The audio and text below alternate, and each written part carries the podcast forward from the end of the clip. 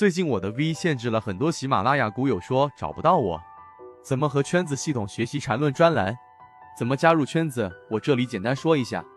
我本人现在用的是 SD 八一八一二，在圈子内欢迎系统进化缠论。接下来听一下今天三分钟讲解。首先，我们先来说一下缠论在我们的整个一系列的视频过程当中，其中已经讲过了，它的核心就是级别，以及它对于我们说的背驰，还有它的整个动能和形态学上的一个比较系统的一个研究。那么实际上呢，对于 MACD 里面，包括缠论里面，它其中就有一个非常明确的一个定理是什么呢？就是当一只个股如果它在出现在某一个级别，我举个例子。它在日线级别上出现了一个买卖点啊，这个这个时候呢，这个买卖点它往往是因为背驰所产生的。这个背驰呢，它就相当于是在一个次级别，举个例子，日线级别的次级别是六十分钟级别，它在上涨的过程当中，六十分钟出现了一个级别上的卖点，它必然会导致一个转折。这个转折有可能是我们说的顶背驰的一个卖点转折，或者是一个底背驰的一个买点转折。但是，一旦形成这样的一个转折，往往我们就要选择去做一次买入或者卖出的一个交易。这是我们说缠论其中的一个定理。它的定理的原话非常好理解，就相当于是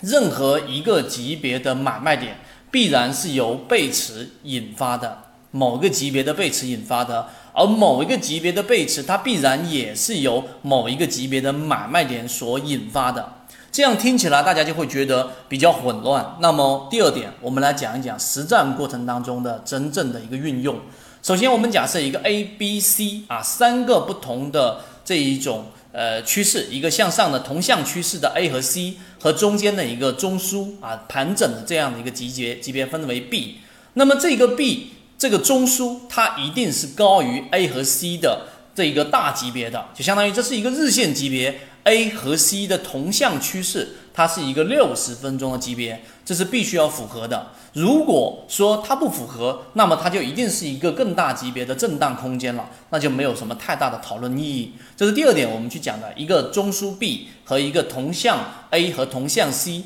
这样的一个趋势一旦形成了，那么好。当这个 C 级别假设它是六十分钟级别的时候，MACD 这一个柱体它一定会有一个我们所说的这一种呃区别。就当 C 级进行回踩之后，C 的这个级别进行一个回踩，这里面 MACD 这个阳线就是红色线面积就会形成一个我们所说的这一种啊面积，它会相比于前面那个地方 A 的它的整个 MACD 柱体的面积增加了，那么就是一个比较健康的状态，继续持股。但是如果它回踩回撤到 B 这个中枢的位置的时候，这里面 MACD 柱柱体也出现了明显的减弱，就相比于 A 级的这个地方 MACD 的红色柱体面积是减弱的，这个就是一个很标准的我们说的顶背离啊，这个地方就是一个卖点，这是第一种情况。但是有一种很奇怪的或者说比较常见也会出现的情况，就是当它回踩到 B 中枢的时候，这个时候 MACD 的柱体。